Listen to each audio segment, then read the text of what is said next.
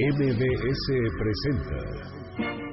En la esquina de mi barrio hay una tienda que se llama La Ilusión del Porvenir. El Cocodrilo. Crónicas de la ciudad para viajar por la historia, sus personajes y lugares. Y le sigue la mejor carnicería, donde vende el aguayón Don Baltasar. Súbete en el cocodrilo y disfruta del recorrido por calles y anécdotas de esta ciudad. Conduce Sergio Almazán. El cocodrilo comienza su recorrido. ¡Vámonos!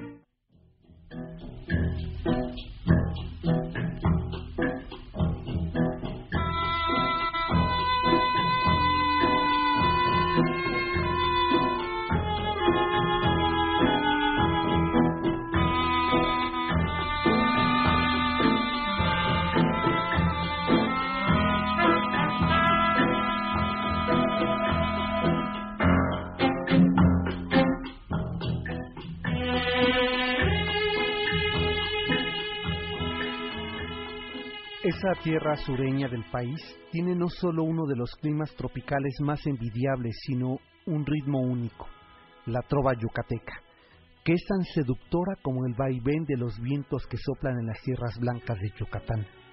Por ello no es extraño que aquel niño, Augusto Alejandro Cárdenas Pinelo, haya preferido la guitarra y la poesía como diálogos íntimos antes que el comercio y la administración como quería que lo hiciera su padre.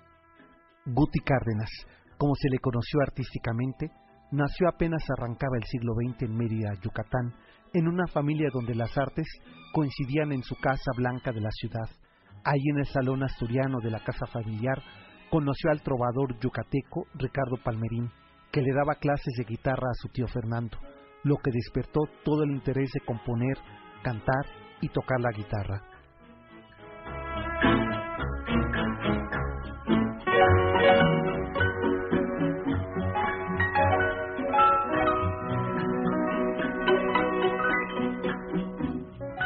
A los 22 años, luego de haber estudiado en el Colegio Williams del pueblo de Miscuac al sur de la Ciudad de México y de haber viajado a los Estados Unidos a estudiar administración, Guti Cárdenas ya había compuesto algunas trovas yucatecas, Nunca, Un rayito de sol y Flor.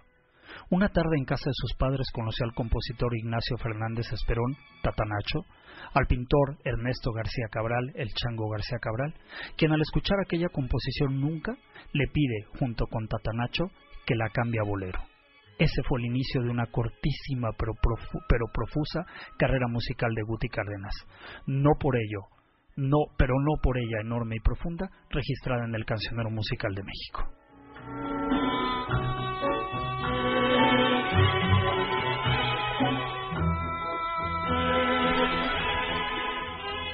En 1927, gracias a una invitación de Tatanacho, viene a México para cantar en la fiesta de aniversario del diario Excelsior, con lo que se estrena públicamente su tema Nunca, con lo que vinieron una serie de ofertas de conciertos y la grabación de su primer disco. Para 1932 se casa y decide radicar en la Ciudad de México, en la colonia Roma. Ya casado, comenzó una vida artística importante y con su generación y los grandes de la época, Tatanacho, Agustín Lara, Chalín Cámara.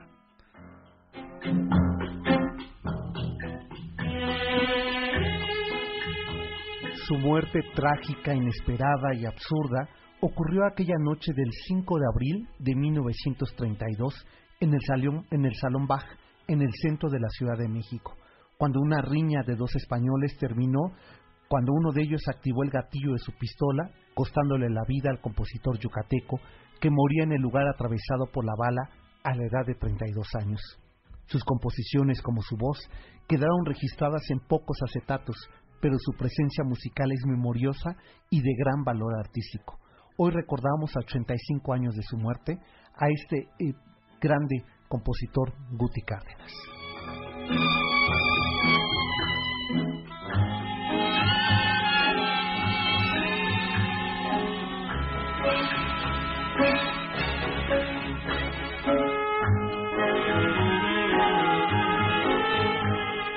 Así con esta música y este calorcito que casi asemeja al yucateco, así lo recibimos a ustedes. Gracias por estarnos acompañando.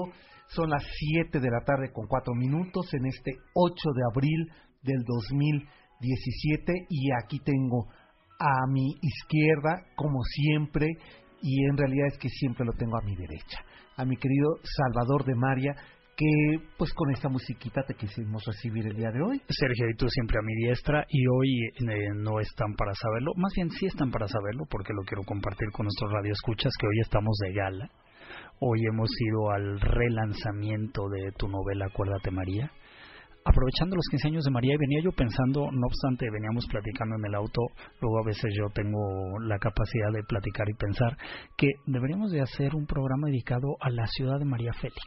¿Qué te parece? Sí, pues El Polanco de María Félix, el hipódromo de María Félix, la lagunilla de María Félix, ¿no?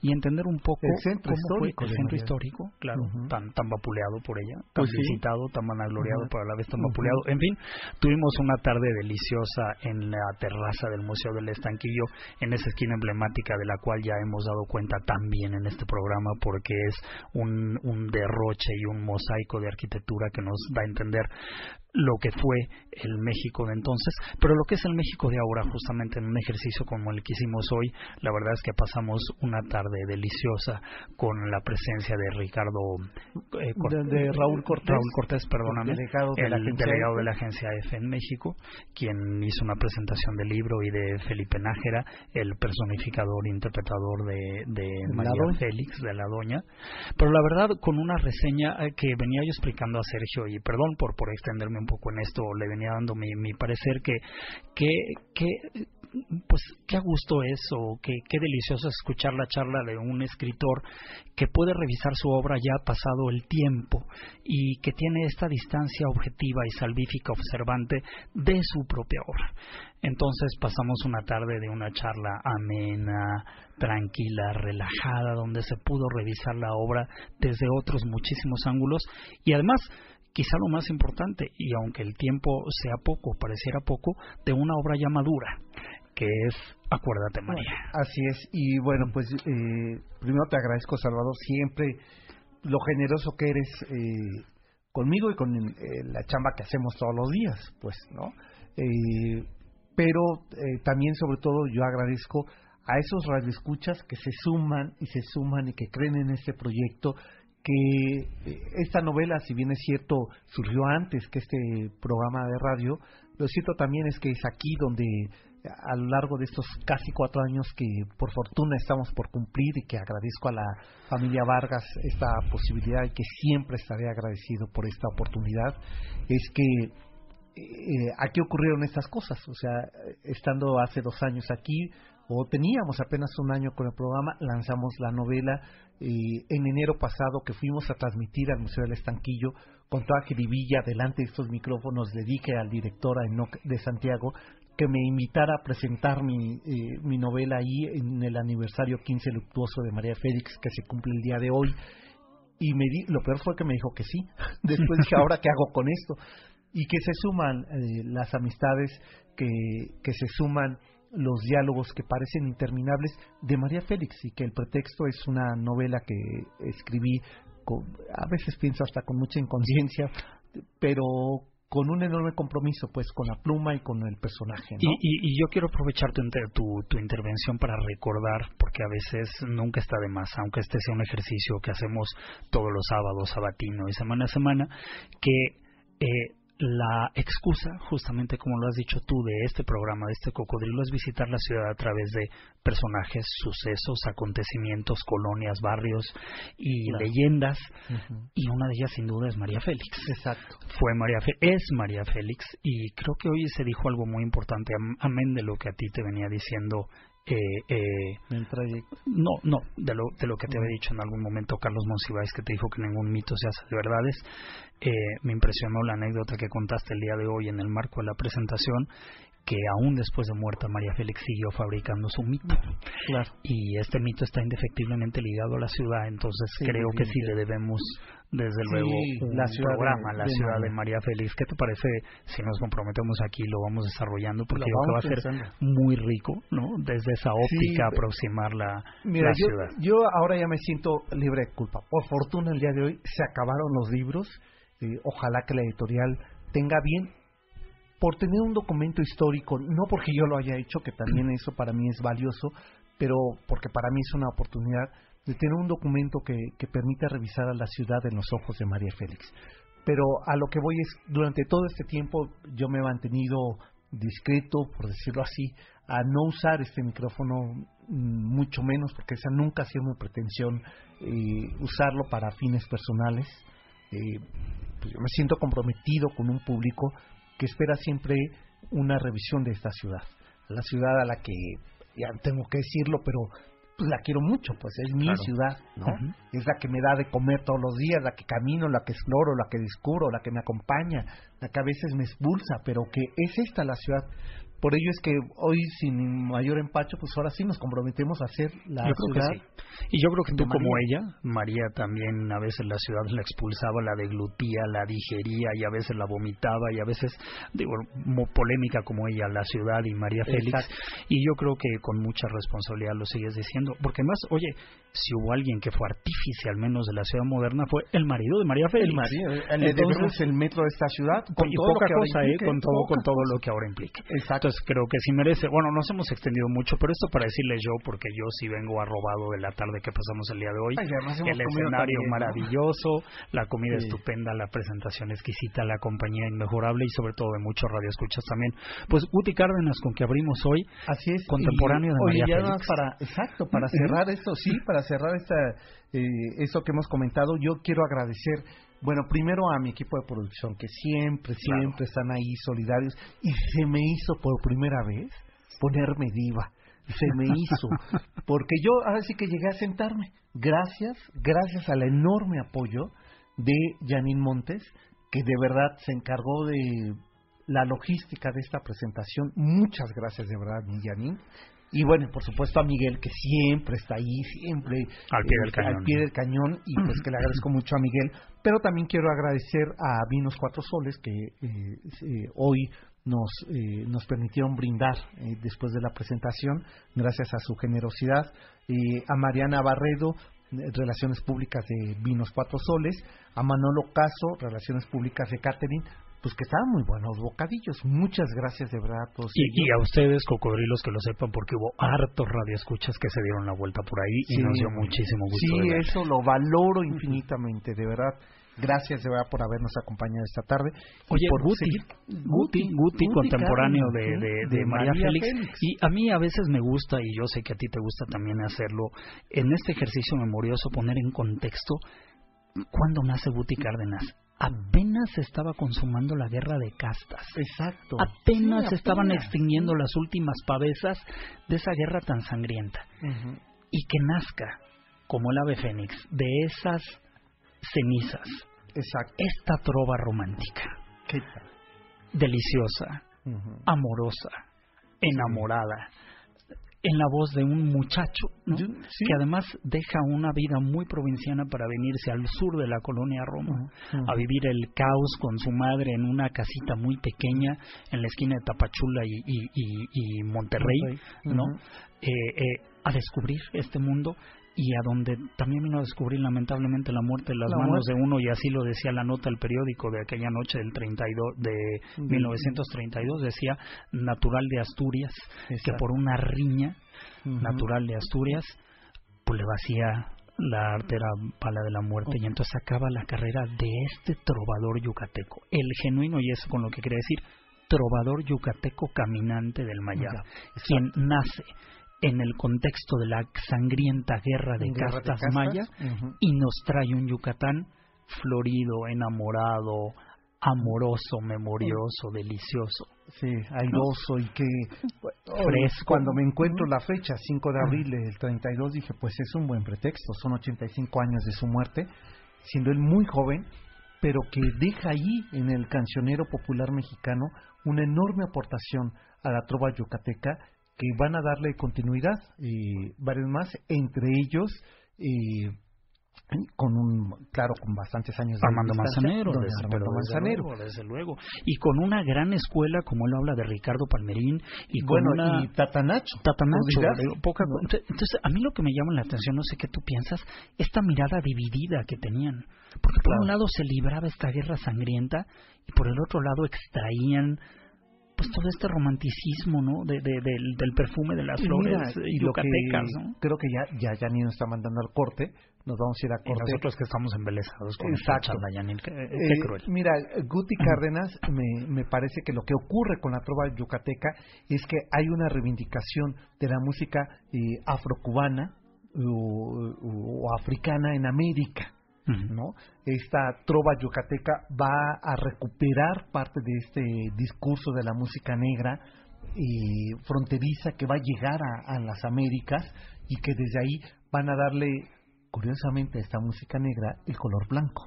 Así es. Ese blanco de, de Yucatán. De, Mérida. De Mérida. Totalmente blanqueada. Entonces, ¿les parece? Vamos a hacer la pausa 51 66 1025. Les prometo que regresando ya les digo de qué vamos a hablar, que vamos a hablar de una ranchería, de una zona de veraniego muy importante desde la época eh, colonial y es la colonia, hoy actual colonia San Miguel Chapultepec, pero queremos que ustedes pidan sus canciones que interpretó Palmerín, que no necesariamente compuso él, pero que él las hizo inmortales también con su guitarra y con esta ingenuidad. Y eh, estamos escuchando un tema que es de Joaquín Pardavé y que se llama Caminito de la Sierra y que la verdad es de una candidez. Es entrañable. es, entrañable. Con eso nos vamos a la pausa. Esto es MBC 102.5. El programa es El Cocodrilo 5166-1025 para que pidan sus canciones. Volvemos.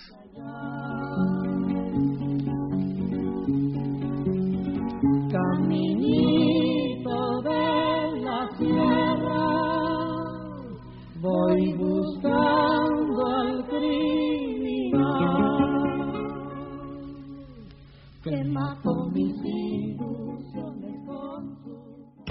Síguenos en Twitter, S. Almazán 71, arroba Salvador de María. Regresamos para seguir recorriendo las calles de la ciudad a bordo de El Cocodrilo.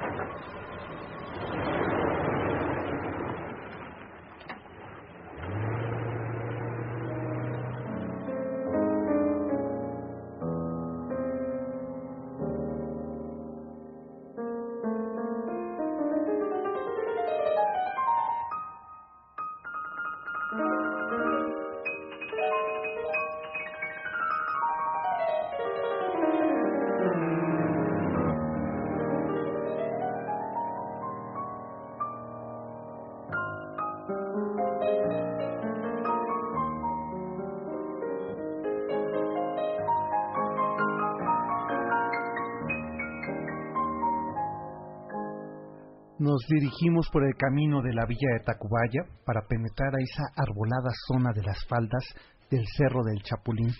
Desde ese castillo lujoso inconmensurable, la embajadora Calderón de la Barca describiría el asombroso paisaje y festín que le regalaba el mediodía en la villa de Tacubaya.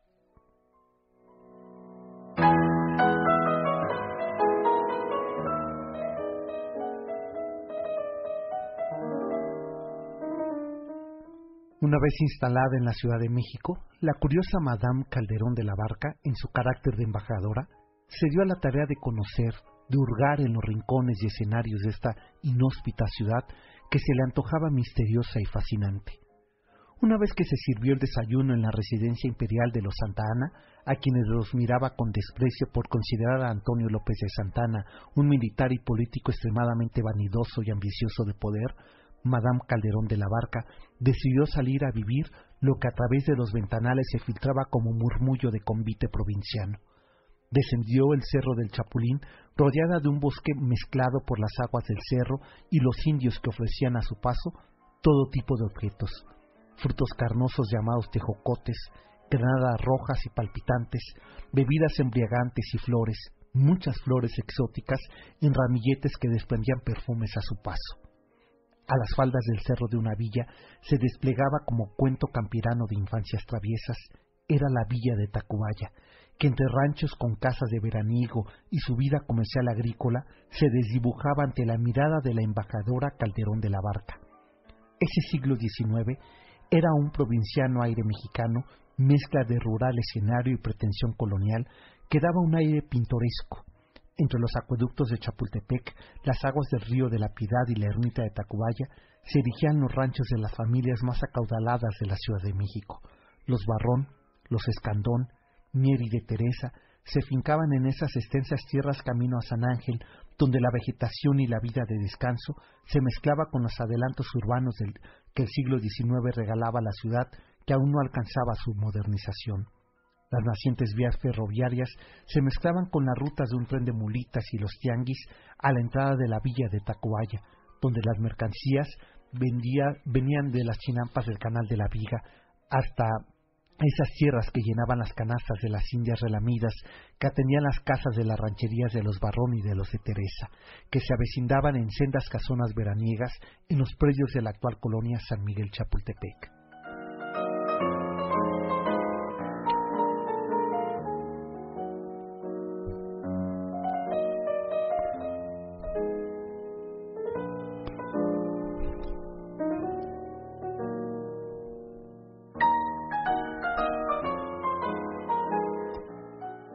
Sería a finales del siglo XIX cuando el proyecto porfiriano de fraccionar haciendas y rancherías alcanzara la villa de Tacubaya, que pronto se convertiría en las nacientes colonias de Tacubaya, Escandón y La Condesa, que para 1904 comenzaría la venta de predios para la pujante colonia porfiriana, dejando al final los predios de la Ermita y de Teresa.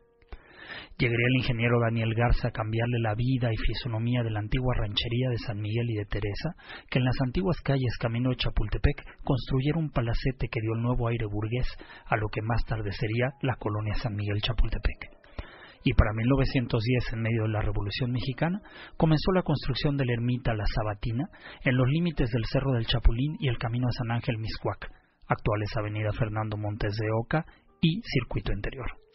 Debido a los problemas políticos y civiles que vivía el país, la ermita tardaría cerca de 30 años en concluirse con ayuda de la Orden de los Carmelitas Descalzos, en los mismos predios donde en el siglo XVI tuviera su culto San Miguel Arcángel, que los carmelitas erigieron allí una capilla, y a la ermita San Francisco Javier, que en la actualidad no queda registro alguno de ninguna de las dos.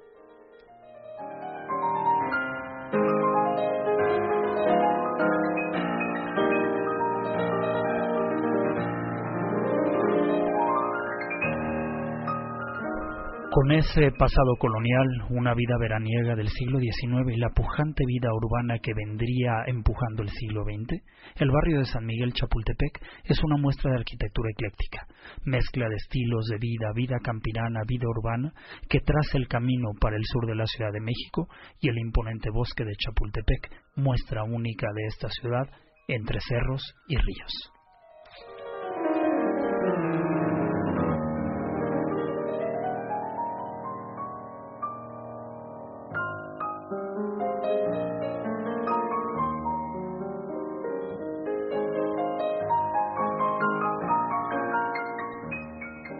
Sí veo a Silvia Navarrete en el siglo XIX. Yo también, cómo no.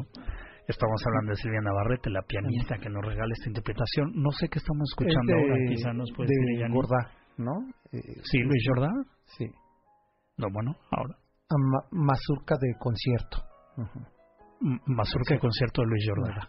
Qué maravilla. Sí, qué bien, qué bien acompaña esta villa de Tacubaya. Bueno, y, y a mí me encanta esta crónica que has hecho porque también ya en alguna ocasión dimos cuenta de esas noches frescas y veraniegas que pasara la marquesa Calderón de la Banca, de la Barca, perdón, en, eh, en la casa de los Baron, que no era otra cosa que la casa de la bola. Exacto. Teniendo ese maravilloso escenario con esas fuentes magníficas que había en ese patio elevado y desde el cual justamente hoy es lo que delimita la colonia San Miguel Chapultepec, como decías al principio, que es la avenida de Chapultepec al norte, la avenida de los constituyentes al oriente al poniente el viaducto y al sur el circuito interior o José Vasconcelos. Ella lo miraba desde arriba. Eh, esas casas que empezaban entonces a repartirse y a fraccionarse los terrenos de esta colonia de San Miguel eh, Chapultepec. Y desde ahí de donde ella lo miraba, y, y llama la atención esto que decías cuando llegaría Daniel Garza, esta pequeña colonia, que es apenas una parcela o una fracción de la colonia San Miguel Chapultepec, lleva el nombre de él. Y hay un dato, todo el mundo pregunta, ¿por qué la colonia Daniel Garza? ¿Quién era Daniel Garza?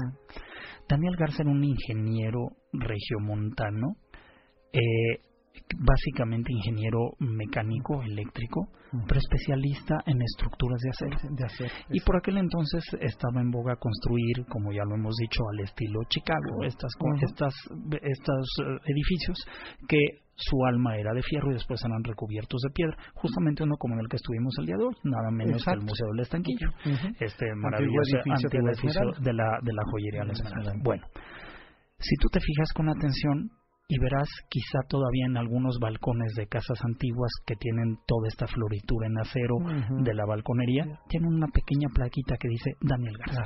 Daniel Garza era el dueño de esta fábrica que indistintamente hacía grandes estructuras, pero también hacía herrerías y balconerías para las casas. Claro, que ya más adelante, eh, Salvador, vamos a comentar de ello, porque Daniel Garza eh, le encargan, por eso es que compra un predio ahí, porque le, le van a encargar que eh, unos empresarios, entre ellos los Escandón, que haga un centro mercantil en eh, la calle de las Vírgenes, que es el actual Bolívar y Plaza de la Constitución, es decir, el gran hotel de la Ciudad de México. Estructura de acero. La estructura, eh, efectivamente, hace toda la ingeniería. Así es. Y el diseño de este edificio que va a ser el centro mercantil, ¿no? diseña y gastan tanto dinero en él que hay una deuda que no pueden pagar. Entonces, uno de los eh, empresarios eh, dueños de ese predio le ofrece como, como pago eh, el anexo de una ranchería que él tenía en la villa de Tacubaya. Y dicen que Daniel Garza no quiere aceptar, pero su mujer sí. Acepta y ese predio daba justamente la entrada al bosque de Chapultepec. Así es. Y se construye ahí su casa, ¿no? que más adelante tenemos esa crónica de cuando se inaugura esta casa, porque llama la atención lo que hace él con esta estructura, lo que tú dices, él empieza a construir ya ahí estructuras metálicas eh, forradas, ¿no? y, va a ser la envidia a inicio del siglo XX, por supuesto, ese tipo de construcciones. ¿Quién le va a encargar otra? Pues eh, un poquito después se la va a encargar a, en los límites de la, de la colonia naciente San Miguel Chapultepec, se le va a encargar a quien eh, vamos a conocer como el Narciso Negro. Ezequiel Padilla. Así es. Que hoy esa casona, que es de una belleza. Maravillosa, de eh, de la, casa del tiempo de la UAM. De la UAM. para que exquisita. Exquisita. ¿Cómo es que se va uniendo, ¿no? Estos nombres con esta infraestructura y que, a diferencia quizá de lo que hoy nos ocurra, Salvador, había una conciencia de preservar eh, los espacios. Eh, Daniel Garza, eh, que además era decorador, dice hay que construir casas aquí donde lo que sea primordial sea el bosque Sí, preservar el entorno y entender exactamente y dialogar con ese entorno sin jamás agredirlo. Yo creo que ese fue realmente el éxito de San Miguel Chapultepec, que siempre mantuvo esto que maravilló a Madame Calderón de la Barca, estos árboles frutales, estos huertos, ¿no? Que era una tierra de la que ya hemos hablado aquí tan prodigiosa. Nos fuimos ya muy adelante, Daniel Garza, pero hay que recordar que Madame Calderón de la Barca, no obstante, tenía esta mirada tan romántica y tan bucólica acerca de lo que veía la ciudad y todo maravillaba a sus ojos, no lejos de ahí también dio cuenta pues de donde se firmaría en el Palacio Arzobispal de Tacubaya, nada menos que el plan de Tacubaya. Exacto. O sea, estamos hablando también de un de una notificación fundamental para la vida histórica de este país, porque el plan de Tacubaya, después de todos los peripecias que vivió el presidente Anastasio Bustamante para tratar de instalar, de instaurar la nueva la nueva nación y la nueva constitución, pues el plan de Tacubaya se le echa atrás por considerar que es una constitución muy moderna, la, la del 57, la iglesia para variar, mete su cuchara, excomulga a todos aquellos que juraran la Constitución y por ello nace este desafortunado plan de Tacubaya que tira por tierra la modernísima Constitución del 57 a unos metros de ahí. Madame Calderón de la Marca conoció a Félix María Zuluaga y a todos los artífices del plan de Tacubaya, que se firma a unos metros, en el Palacio Arzobispal de Tacubaya. Así es. ¿Les parece que hagamos la pausa? Mm. Volvemos. Esto es el Cocodrilo MBC 102.5. Ahora damos felicitaciones, saludos y demás. Gracias por seguirnos. Tu Twitter, Salvador. Arroba Salvador de María. El mío es Almazán71. Yo les recomiendo que vayan anotando el 51 66 1025 porque regresando los queremos invitar al teatro. Volvemos. boca de púrpura encendida. Yo sé que nunca llegaré a la loca y apasionada fue. ¿Quieres seguir al cocodrilo? Súmate en Facebook, El Cocodrilo MBS.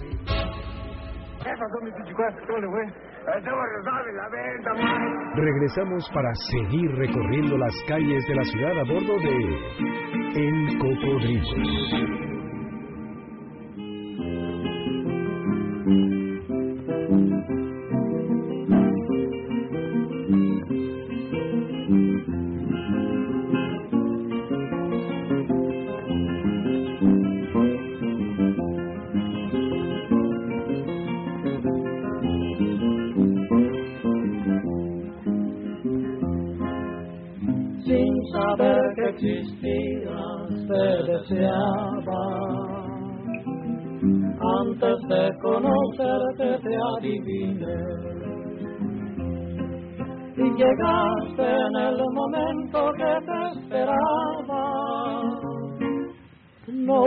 Sorpresa alguna cuando te hallé. Estamos escuchando Presentimiento. Oye, perdón la interrupción, tengo que decirte que Presentimiento fue de las primeras canciones que me enseñó mi abuela a cantar. No, dije, ¿qué canción? Es tan bonita. Y me acuerdo que yo le preguntaba, pero abuelita, ¿qué quiere decir dogal? ¿No? no esos brazos morenos son mi dogal.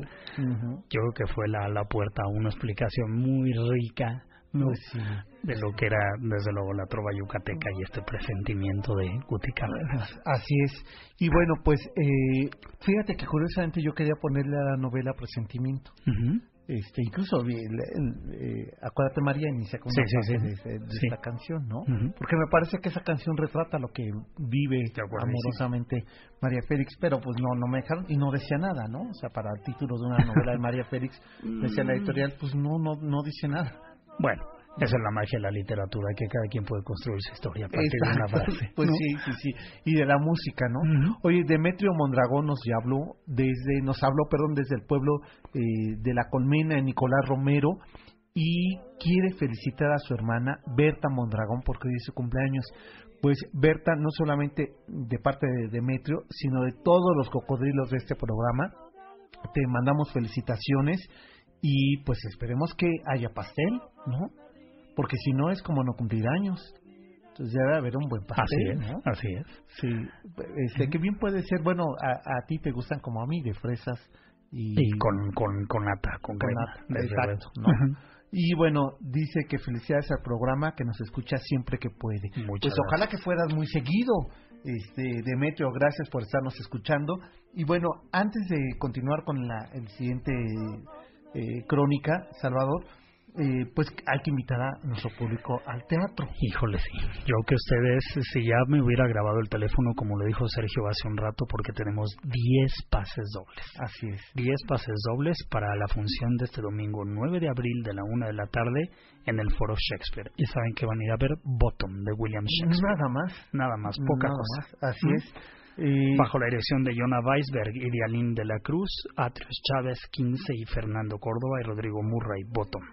Exacto, ellos son los actores que Rodrigo la verdad es que es un muy buen actor, ¿eh?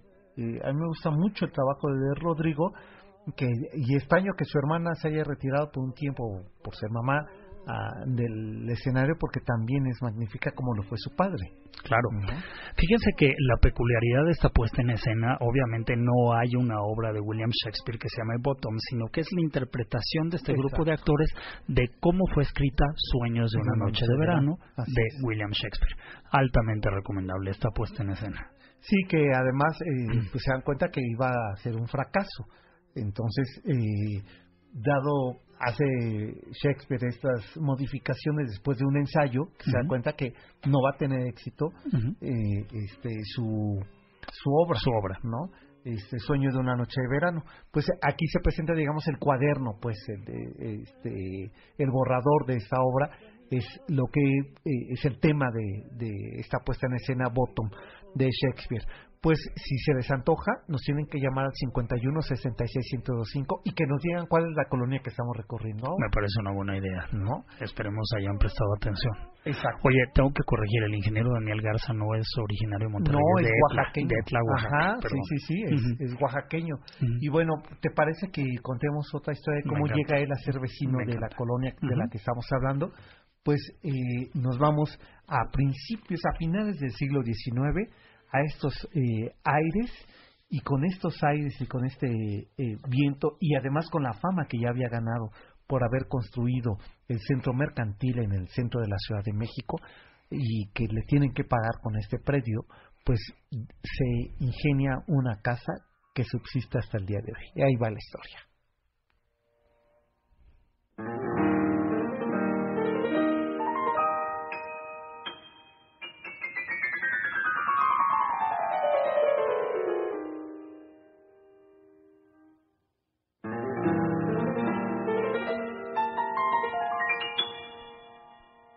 Los pastines de sociales y las publicaciones de moda de principios del siglo XX aparecían y señalaban como la casa más sofisticada de la época. Era el punto de referencia de la villa de Tacubaya. Se leía en los diarios referidos a la exquisitez característica del porfiriato del ingeniero y decorador oaxaqueño Daniel Garza, quien había diseñado el centro mercantil, hoy Gran Hotel de la Ciudad de México, el asombroso edificio ubicado en la primera calle del refugio, hoy 16 de septiembre, esquina Plaza de la Constitución. En un terreno de 3.600 metros cuadrados, el ingeniero Garza haría aquel majestuoso edificio de tres niveles y una planta baja. Era el último año del siglo XIX cuando Daniel Garza entregaba a los inversionistas la obra que había creado como centro mercantil.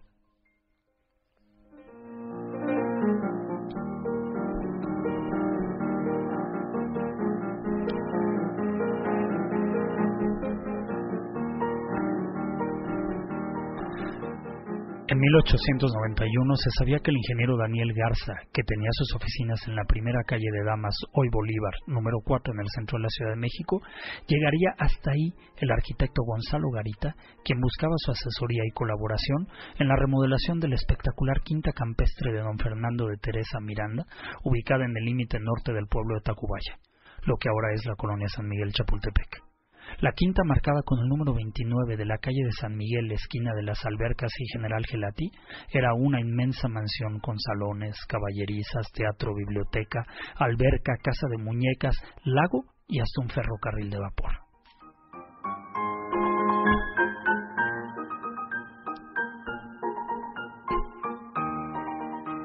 Aquella noche de reapertura de 1895 en que la quinta campestre de don Fernando de Teresa se llevó a cabo, la crema innata de la élite porfiriana se acudió.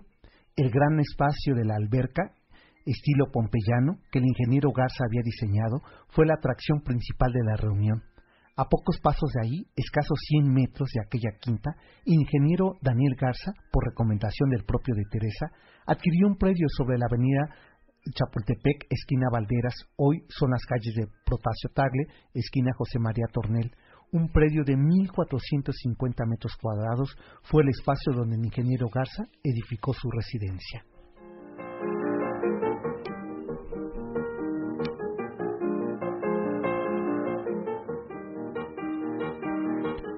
En 1899, don Daniel Garza concluyó con la construcción de su nueva residencia, vecina de la quinta de don Fernando de Teresa.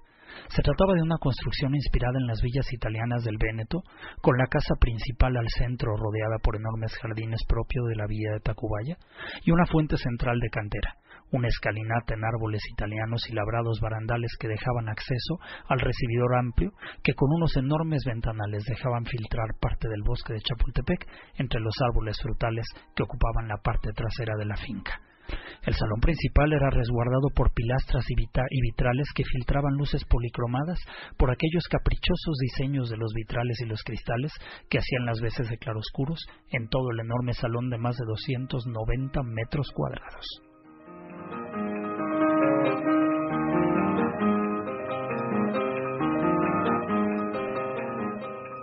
Una construcción de dos pisos donde la vida tranquila y campirana de Tacubaya permitía el descanso propio de las villas. El ingreso a la casa se podía hacer a caballo o en auto flaqueados por leones en bronce, que hoy están pintados de blanco, y jarrones con cantera repletos de lechos caprichosos que conducían a la enorme fuente que solo se encontraba que hoy día solo se encuentra su base. Desde los balcones de las habitaciones se podía apreciar el bosque de Chapultepec y el castillo quedaba orientado para la enorme biblioteca que más tarde funcionó de despacho del ingeniero Garza. Por espacio de 22 años, la Villa Garza compitió en recepciones y notas en las páginas sociales de la época con la quinta de don Fernando de Teresa, y fueron el ejemplo de casonas para la oferta inmobiliaria cuando se fraccionaron el rancho de la hormiga, la hacienda de la Condesa y la de San Miguel.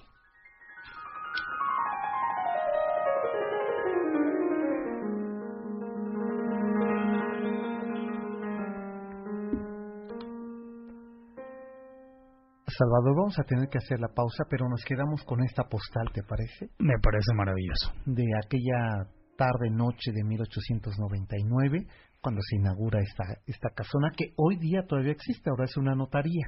Así es. Y prácticamente está toda flanqueada, ya no la puedes ver desde la calle. Asómense si tienen curiosidad, por ahí muevan un poco las ramas para que para que puedan apreciar la majestuosidad de esta obra exquisita del ingeniero Daniel Garza. ¿Cómo no?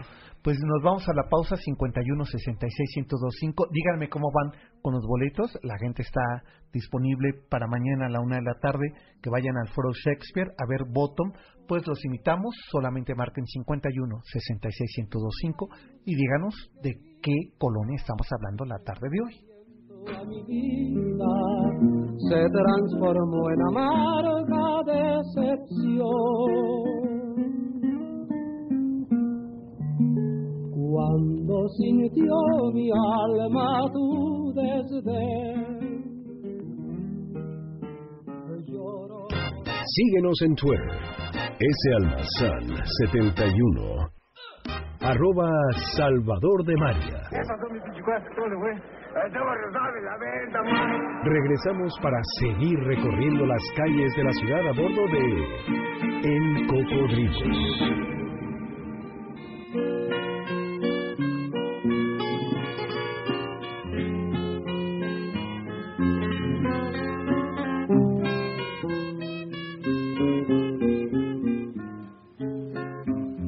golondrina viajera de mirar dulce y triste que tu nido formaste dentro del corazón.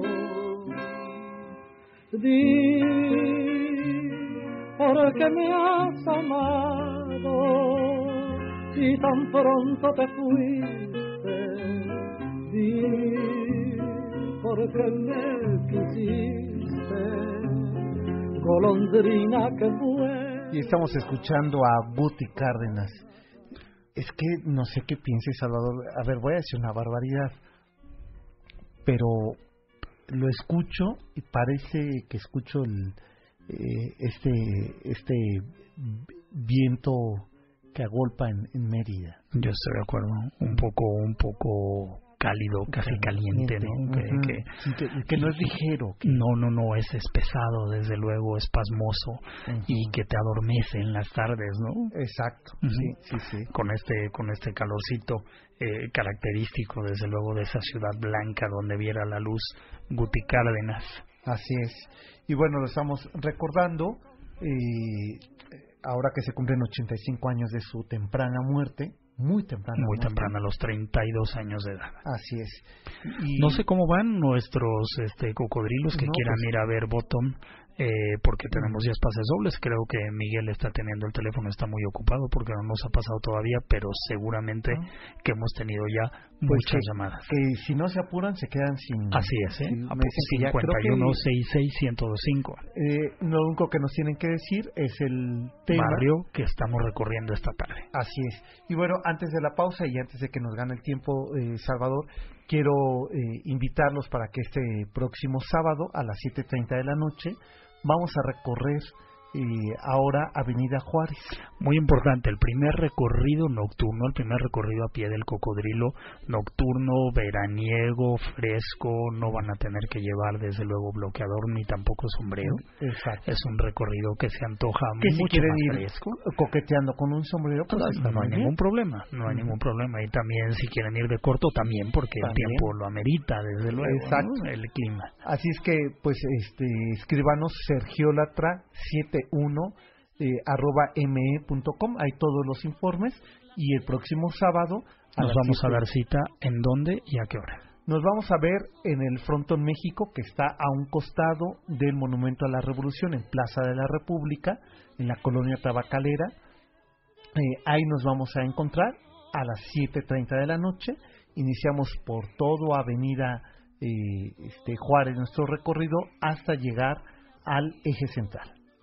Pues ahí lo tienen, un paseo nocturno, primera edición del paseo nocturno del cocodrilo de esta avenida que es fundamental para el entendimiento del desarrollo urbano y del primer ensanche, desde luego, de la Ciudad de México, una vez que pasará esa barrera natural que sería el hoy eje central, entonces calzada del Niño Perdido, puente de San Francisco, que había que cruzar para justamente ganar la Alameda que hoy es la Avenida Juárez que vamos a visitar el próximo sábado en punto de las 7.30 de la noche. 7.30 de la noche el próximo sábado a las afueras del Frontón México en la Plaza de la República adyacente al monumento justamente de, la, República. De la Revolución, bueno, perdón. Sí, bueno, pues eh, ya eh, hemos ido recorriendo espacios eh, casas emblemáticas de esta colonia que eh, la recorrí el pasado miércoles. Es que si entras a un, a un tiempo suspendido ahí. Parece, parece que ahí el tiempo discurre de forma diferente, más aletargado, más veraniego, más, más este, pausado. ¿no? fíjate que hacía tiempo que en esa ciudad no caminaba por calles donde las copas de los árboles se encuentran. de una acera a otra. Eso se agradece mucho en una ciudad como esta. Es precioso. Yo creo que hay que entender que la vía de Tacubaya, las colonias San Miguel, Chapultepec, sobre todo en ese perímetro, porque ya la colonia de la Condesa era muy grande y más bien lo que tenía era potreros y predios hacia la Condesa y la Roma. Exacto. Pero donde se juntaban las casas, que era justamente a la vera de, de hoy el circuito interior, que es José Vasconcelos, y hacia el norte San Miguel Chapultepec, y un poquito en la Sierra Poniente, donde estaba justamente la casa de la Condesa de Miravalle, era, a ver si me vales la comparación, era como el grupo Atlacomulco de entonces. Todos tenían unas residencias exquisitas de veraneo en, en, un, en un lugar apartado de la ciudad y cada cual era más elegante, más ornamentada, más grande y más exquisita que la otra. Los Barrón, los de Teresa, los Escandón, la Condesa de Miravalle, el propio ingeniero Daniel Garza, y cada uno se hacía una más caprichosa y más exquisita. Desde luego beneficiándose de estos aires frescos y, y, este y estivales de característicos de la zona de Tacubaya, ¿no? Y el ingeniero Daniel Garza que no forzosamente tenía un título nobiliario ni nada más que ser un ingeniero muy diestro, más arquitecto y ensamblier que ingeniero, que supo captar ese gusto y esa demanda opulenta y lujosa de esa clase, que desarrolló estas estructuras magníficas y pues un día con un golpe de suerte se hizo de una buena tierra ahí y se hizo de todas las casas de la gente pues más eh, encumbrada, este sin tener los títulos, sin duda la casa más exquisita que hubo en esa época. Exacto. Y bueno, y que mm, tenemos por fortuna que ahí ahí sigue la, la casa. Por fortuna, así es. ¿no? Porque también esta vorágine y esta ambición inmobiliaria, que a toda todo lo de, exacto, pasando. Que todo lo de gluten, ¿no? Exacto. Y que ahí está esa casa. Supongo que primero será imposible casi venderla, pues sí, vamos, debe ser Debe ser muy costosa, ¿no? Y otra es porque también los propios vecinos, eh, que tenemos ahí como vecino, a los eh, Mastreta, a los Aguilar Mastreta, en la misma calle de, Gelati. ¿no? Entonces, bueno, seguramente defenderán la, la preservación de una casa como esta, ¿no? Espero que sepan dónde estamos hablando. Estamos hablando enfrente del Hospital Mosel, doblando la esquina sobre la calle de Gelati Protasio Tagle, es el segundo predio. Van a ver ahí una... una a una calle de la iglesia de San Miguel Exactamente. Arcángel. Exactamente. Pues ya nos tenemos que ir. Eh, a ver si nos pasan ahorita la, si las tienen ahí los ganadores, sí se fueron las 10 cortesías. Gracias a ustedes que nos acompañan. El próximo sábado los esperamos a las 7 de la noche y recuerden su recorrido 7.30. 7.30 nos vamos a ver a la entrada del Palacio de Pelota Vasca, o lo que es dicho de otra manera, el Frontón México, en la Plaza de la Constitución, 7.30 de la noche, nuestro primer recorrido nocturno. Así es. Maricela Ruiz, Ricardo Flores.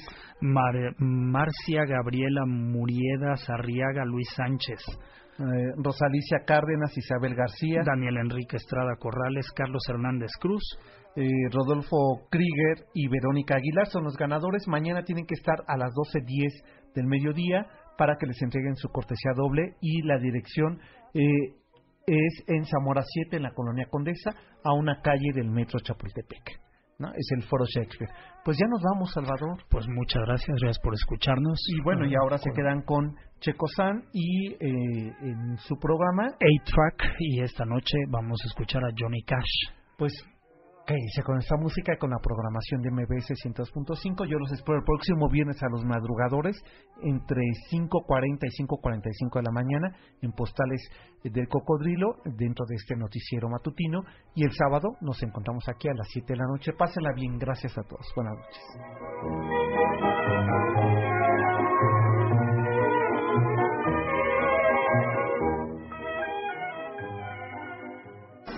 MBS presentó. En la esquina de mi barrio hay una tienda que se llama La Ilusión del Porvenir. El Cocodrilo. Un recorrido por barrios, historias y anécdotas de la ciudad. Y le sigue la mejor carnicería donde vende el aguayón Don Baltasar. Te esperamos en el siguiente recorrido a bordo de El Cocodrilo.